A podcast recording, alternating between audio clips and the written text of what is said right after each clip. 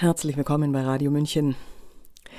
Was wissen wir davon, wie sich die Gedanken in den Köpfen bilden? Sind sie schon in der Welt und wir greifen darauf zu? Wie viel eigenes, wie viel Erfahrung, Emotionen, Einflüsse, physiologische Prozesse spielen mit? Immer noch stehen viele Kritiker in der Krise, und hier ist es zunächst die sogenannte Pandemiekrise, fassungslos vor der Untätigkeit, der Gelähmtheit, gerade der Intellektuellen in dieser Zeit. Noch bestürzter lässt es sie zurück, wenn gerade sie auf den Propagandazug aufgesprungen waren. Sind sie, nach Aufdeckung beispielsweise der Pfizer-Verträge mit Südafrika, Belgien oder Brasilien, jetzt geläutert? Haben Sie es verstanden, dass dieser Pharmakonzern von vornherein sein Unwissen über längerfristige Wirkungen und Wirksamkeiten festgeschrieben hatte und sich daher aus der Haftung entlassen ließ? Dass also unsere Staatenlenker wussten, womit sie die Bevölkerung unter Druck setzten? Was haben sich die Intellektuellen, die Künstler damals gedacht, als diese Kritik bereits im Raum stand? Und wie rechtfertigen sie heute ihre Haltung? Weil wir mit diesem Gesundheitsthema noch lange nicht fertig sind und wir mit weiteren Aktivitäten gegen die Freiheit der Menschen rechnen müssen, schrieb der Autor und Pädagoge Gerald Ehegartner den Text Die zweifelhafte Performance der Künstler in der Krise. Sprecherin Sabrina Khalil.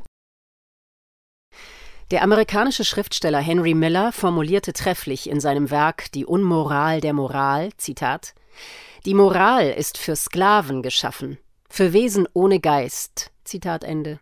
Und weiters, Zitat, es versteht sich, dass die Leute, die bestrebt sind, den Status quo aufrechtzuerhalten, von allen die unmoralischsten sind.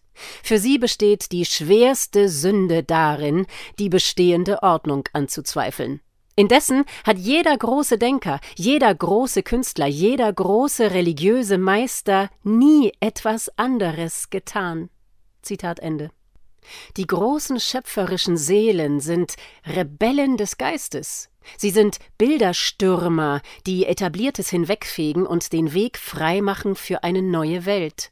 Diese Poeten des Lebens tanzen Kindern gleich über die Schienen eines bereits ausgelegten Lebens. Jiddu Krishnamurti erklärte mit prägnant poetischen Worten, Zitat, Die Wahrheit ist ein pfadloses Land. Zitat Ende. Der Künstler als Rebell und Randgänger ist im Idealfall einer, der sich von der Masse entbindet und sich mit dem Geist des Lebens verbindet. In seiner Seele trägt er eine Unabhängigkeitserklärung vom Massenbewusstsein. So erkundet er als unbeirrbarer Individualist neue Welten, während die überwiegende Mehrzahl der Menschen ihrem Herdentrieb folgt.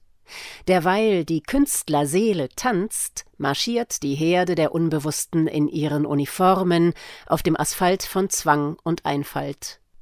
Worte, die Nietzsche zugeschrieben werden, kommen mir in den Sinn. Zitat Die Tanzenden wurden für verrückt gehalten von denjenigen, die die Musik nicht hören konnten. Zitat Ende. Die Tanzenden spüren den Pulsschlag und hören die Sinfonie des Lebens, gehorchen aber nicht dem Lärm der Welt. Ihr Ungehorsam ist, wie das Licht der Sonne, von einer anderen Welt. Der Visionär, Poet und Maler William Blake war der Meinung, dass sich nur dann jemand als Christ bezeichnen dürfe, wenn er schöpferisch sei. Die Kunst sei dazu da, alle Trennungen zu überwinden und das Universum wieder zu vereinigen. Eine der trennenden Kräfte nannte er Urizen, welcher als göttliche Figur den Menschen mit Gesetzen und Moralvorschriften quält und dessen kreatives Feuer beinahe zum Erlöschen bringt. Er zerstört mit seiner verurteilenden Kraft des Menschen Imaginationsfähigkeit, während er von seinem Stolz getrieben als Heuchler endet. Der wahre Christ aber ist ein Künstler, dessen rebellischer Geist gegen Urizen aufbegehrt und der neue, visionäre Wege geht. Er befreit den Menschen von der Funktionalität des Materialismus und erweckt in ihm die Gabe des Geistes jenseits der fünf Sinne. Sein Symbol ist der Baum des Lebens. Und so frage ich mich in Anbetracht der letzten Jahre, wo waren und sind die wahren Künstler? Wo sind sie, diese freiheitsliebenden Piraten der offenen See, die mit dem unbezähmbaren Wind des Geistes segeln? Wo findet man noch Menschen von einem rebellischen Schlag wie Thoreau, Miller, Goethe, Schiller, Nietzsche, Blake, Camus, Yates, Wolf, Theodorakis, Neruda, Beuys, Hundertwasser, Handke, Sölle, Trojanow und so weiter? Ich sehe vor mir in der Mehrzahl eine gehorsame Schar an Intellektuellen, Philosophen und Künstlern, die vorwiegend dem Staat und international forcierten Narrativen dienen. Sie predigen den einen wahren und alternativlosen Weg der Solidarität und scheinbaren Toleranz. Freiheit prangern sie als Egoismus an. Gehorsam nennen sie Reife.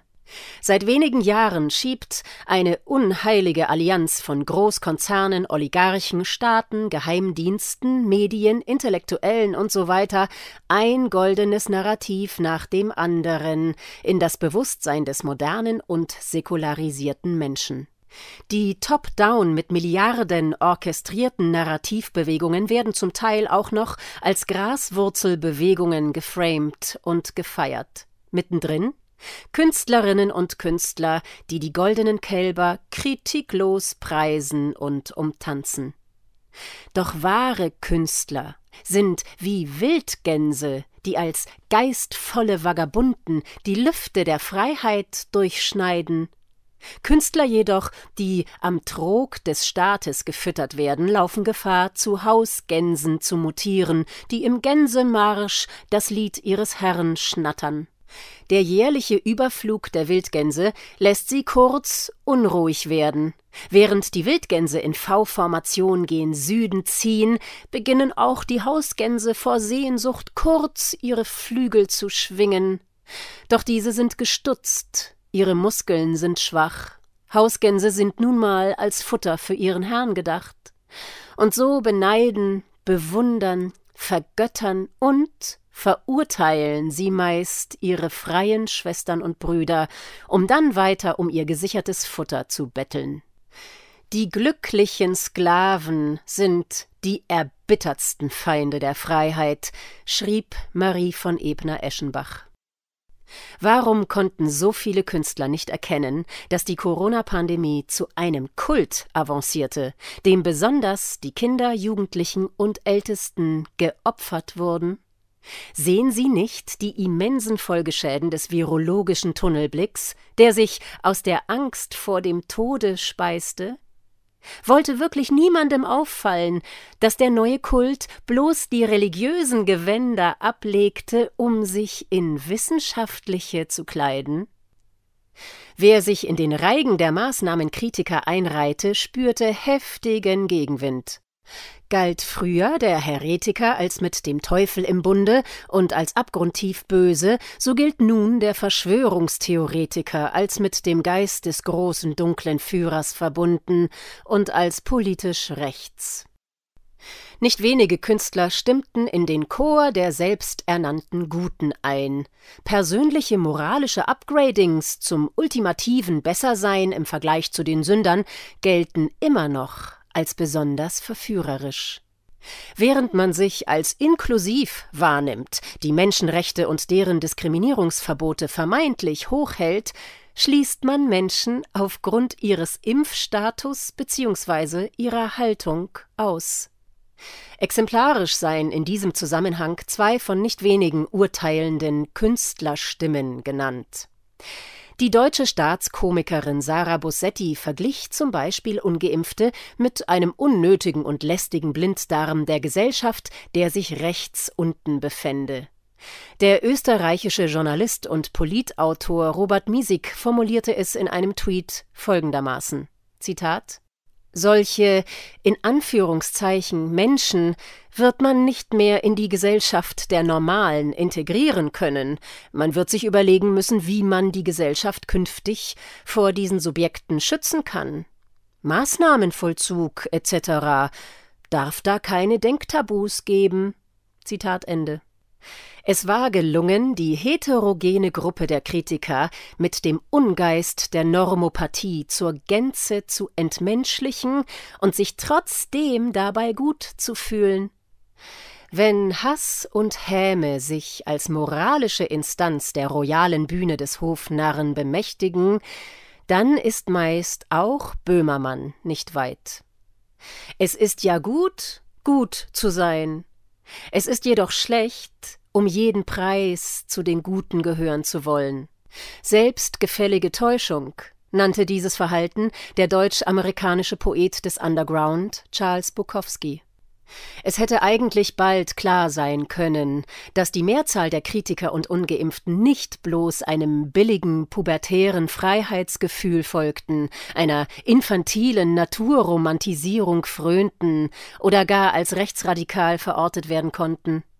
Die boshaft pointierte Aufforderung einer charmanten Wiener Kultautorin zu einem Shitstorm der ganz besonderen Art, nämlich Zitat, den Nippis in die Klangschalen zu scheißen, ist in dieser Hinsicht jedoch Sargnagel für einen differenzierteren Blick auf eine heterogene Gruppe. Die in einer Perseidennacht erwachte Einsicht des Autors von Schlafes Bruder, Robert Schneider, doch jene wieder wertzuschätzen, die sich nicht der Deutungshoheit eines Regierungs- oder Medienkonsenses unterordnen und dem Mainstream folgen, mag zwar weniger fäkal-humoristisch sein, dafür aber wohl hilfreicher. Es fanden und finden sich eben auch national und international agierende Künstler, die das Spiel der Spaltung nicht mitspielen wollten. Gitarrengott Eric Clapton outete trotz massiver Kritik seine schwere Impfnebenwirkung. Blueslegende Van Morrison reihte sich in das Konzert der Heretiker ein und komponierte alleine und mit Clapton maßnahmenkritische Songs. Der britische Musiker Roger Waters, Mitbegründer der Rockgruppe Pink Floyd, sowie der preisgekrönte amerikanische Dramatiker und Satiriker C.J. Hopkins können ein Lied davon singen, wie sich ihre kritische und provokative Haltung zu den gängigen Narrativen, die selbstverständlich rechts geframed wurde, insbesondere im in Anführungszeichen besten Deutschland aller Zeiten zu einem Kriminalfall entwickelte es ist natürlich dringlich, nationalem und aus der rechten Ecke kommendem Faschismus eine Abfuhr zu erteilen. Wir dürfen jedoch nicht auf einem Auge blind werden und einen von links angetäuschten, sich international entwickelnden Faschismus bzw. Totalitarismus beklatschen, wenn dieser als Philanthrop gekleidet die Bühne betritt. Der Schweizer Journalist François Bondy zitierte den italienischen Schriftsteller Ignazio Silone mit jenen Worten, die er bei einem Treffen im Jahr 1944 gesprochen haben soll. Zitat wenn der Faschismus wiederkehrt, wird er nicht sagen, ich bin der Faschismus. Nein, er wird sagen, ich bin der Antifaschismus. Zitat Ende. Die politisch Linke, die aktuell den Technokratieteppich Richtung Transhumanismus ausrollt, war schon seit geraumer Zeit, ähnlich wie das Christentum, von einer Heilslehre zu einer äußerlichen Morallehre erstarrt. Das Christentum auf einer religiösen, die politisch Linke auf einer säkularen Ebene. Heilslehren, die meist noch bottom-up funktionieren, verkehren und reduzieren sich im Laufe der Zeit allzu gerne in eine geistlose Morallehre mit Top-Down-Struktur. Dogmen, Anspruch auf Wahrheit, Ausschluss Andersdenkender, Political Correctness, Cancel Culture, Sittenwächter, Sprachregelungen, Humorverlust und so weiter sind Zeichen dieser gegenwärtigen Entwicklung hin zur Neolinken. Schauspieler, Komiker und Monty Python-Star John Cleese warnte vor einem Orwellschen Albtraum, wenn politische Korrektheit jegliche Form von Humor an den Rand des Aussterbens bringt. Helge Schneider spricht von einer Kastration der Kultur. Die großen Genies ihrer jeweiligen Kunstform wie Mozart und Shakespeare hätten heutzutage, ob ihres Hanges zu derb komischen Späßen wohl, empfindliche Probleme mit woken Sittenwächtern. Es verwundert nicht, wenn der bis dato unbekannte Liedermacher Oliver Anthony mit seiner Arbeiterhymne Rich Man North of Richmond, die mit den Worten Ich habe meine Seele verkauft beginnt, einen für viele überraschenden Megahit landete. Es überrascht auch nicht der sofortige Versuch eines Rechtslabelings. Nina Simone, die amerikanische Jazz- und Blues-Sängerin sowie Bürgerrechtsaktivistin, formulierte es so: An artist's duty, as far as I'm concerned, is to reflect the times. Johnny Rotten, der Frontman der legendären Punkband Sex Pistols, der Shakespeare einmal als Urvater des Punk bezeichnet hatte, meinte etwa, Zitat, ich hätte nie gedacht, dass ich den Tag erleben würde, an dem die Rechten die Coolen sind, die dem Establishment den Mittelfinger zeigen, und die Linken die wehleidigen, selbstgerechten Trottel, die alle beschimpfen. Zitat Ende. Linke Elitenkritik ist selten geworden. Kritik am Establishment gilt als verdächtig bis gar antisemitisch. Eine jedoch außergewöhnliche und wortgewaltige Kritik an den Corona-Maßnahmen stammt von einem linken Autorenkollektiv aus Frankreich. Bemerkenswert ist nicht nur der großartige Inhalt des konspirationistischen Manifests, sondern auch der Umstand, dass die Autoren aus Sicherheitsgründen anonym bleiben wollten. Viele Künstlerinnen und Künstler verloren ihre Anstellungen und erlebten eine Vertreibung aus der Gesellschaft, wenn sie sich der neuartigen Impfung nicht unterziehen wollten oder zu Maßnahmen kritisch waren. Der Ausschluss aus Bands, Chören, Orchestern, Ensembles, Vernissagen, Filmsets usw., so die Kündigung von Verträgen, Auftritten und Engagements sowie die Ächtung in jener Welt, die zuvor noch Heimat war, setzte und setzt psychisch wie finanziell diesen mutigen Individualisten zu. Narrative offen in Frage zu stellen, kann äußerst schmerzhaft werden. Auch Rocklegende Alice Cooper kann ein Lied davon singen, verlor er doch vor kurzem seinen Werbevertrag mit einer Kosmetikfirma, nachdem er sich zu kritisch zu Transoperationen von Kindern ausgesprochen hatte. Mittlerweile scheint auch Kritik am Orwellschen Neusprech Waffen schaffen Frieden unerwünscht. Wer trotz aller Kritik an Putin für Friedensverhandlungen einsteht, wird mittlerweile vom deutschen Kanzler höchstpersönlich als Zitat gefallener Engel aus der Hölle etikettiert. Nach Framings wie Lumpenpazifist und Friedensschwurbler eine inhaltlich sprachliche Entgleisung, die ihresgleichen sucht. Der Kanzler arbeitete hier mit einer metaphysisch aufgeladenen Aburteilung, die somit auch für die Initiatoren und Unterzeichner des Manifests für Frieden gilt. Diese von der Publizistin Alice Schwarzer und der Politikerin Sarah Wagenknecht initiierte Petition wurde unter anderem von Reinhard May, Eugen Drewermann, Rainer Mausfeld, Peter Brandt, Margot Kessmann, Franz Alt, Jürgen Totenhöfer und Günter Verheugen unterzeichnet. In der religiös-poetischen Umdeutung des Dichters William Blake sind diese Revolutionäre tatsächlich Dämonen, denn für Blake sind die Feuer der Hölle Flammen der befreienden Inspiration. Die in Anführungszeichen Teufel sind damit zu originellen Denkern geworden, im Grunde genommen zu Revolutionären, die für die Orthodoxie der angepassten, selbsternannten und moralisierenden Engel immer ein Störfaktor waren und sind. Insgesamt jedoch ist es erstaunlich, wie wenige Künstler aktiv für Friedensverhandlungen im Ukraine-Russland-Krieg und nun im aktuellen Nahostkonflikt eintreten. Musiker zu Benefizkonzerten für die Ukraine zu bewegen war und ist einfach. Man kann Gutes tun, der Applaus ist gesichert und der Feind ist klar. Wann jedoch fanden Konzerte für den Irak, für Afghanistan und Jemen statt? Es finden sich auch nur wenige mutige Intellektuelle, Journalisten und Künstler, die für Julian Assange offen eintreten.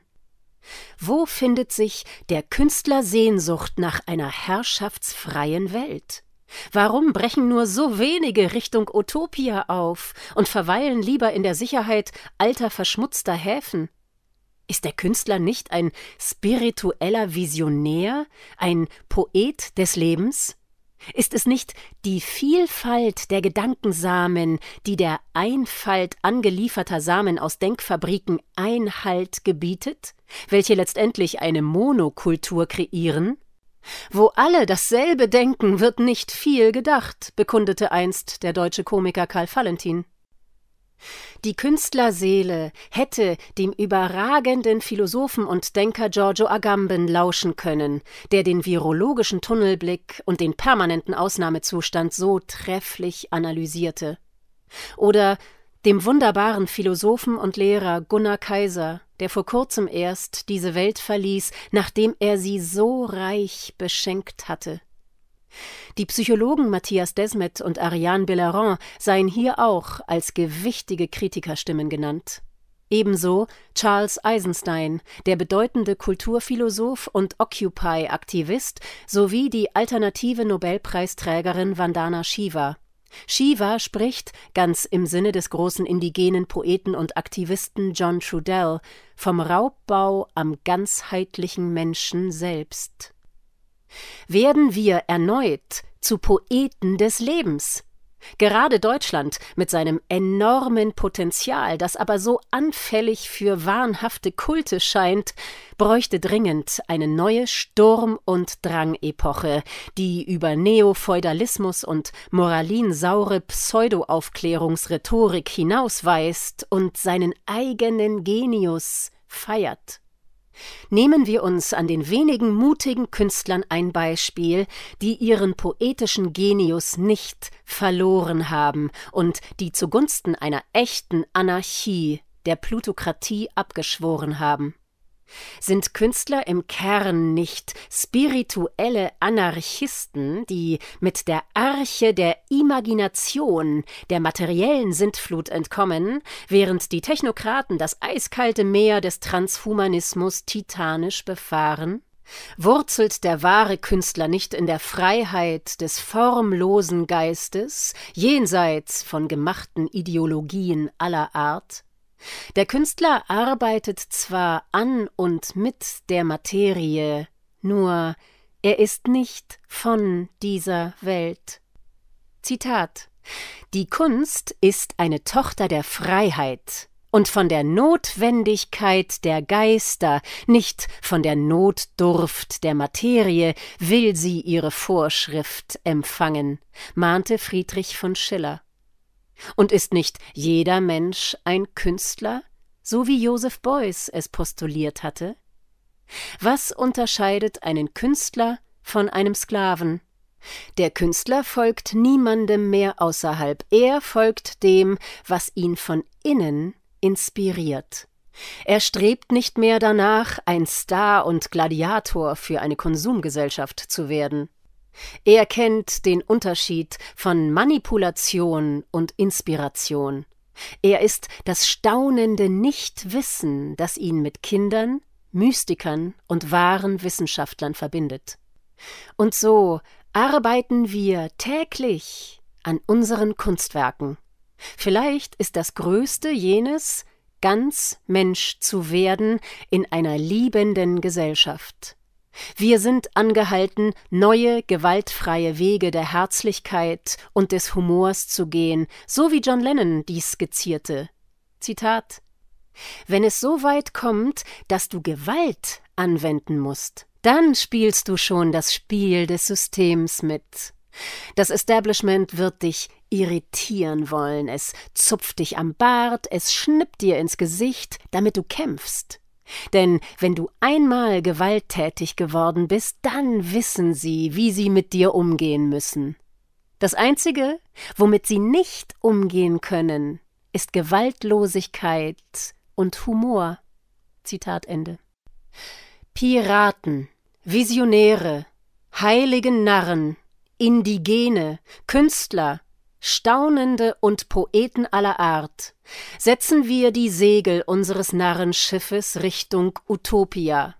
Um es mit den Worten Oscar Wildes auszudrücken, Zitat, eine Weltkarte, in der das Land Utopia nicht verzeichnet ist, verdient keine Beachtung. Denn sie lässt die Küste aus, wo die Menschheit ewig landen wird. Zitat Ende. Auf die Poesie und die Rettung des Menschseins. PS. Und ein großes Dankeschön an alle bekannten und weniger bekannten Künstlerinnen und Künstler, die den Mut hatten, dem Licht ihrer Seele anstatt dem dumpfen Herdentrieb zu folgen. Das Leben selbst applaudiert euch. Sie hörten die zweifelhafte Performance der Künstler in der Krise von Gerald Ehegartner. Sprecherin Sabrina Khalil. Mein Name ist Eva Schmidt. Ich wünsche einen angenehmen Tag und Abend.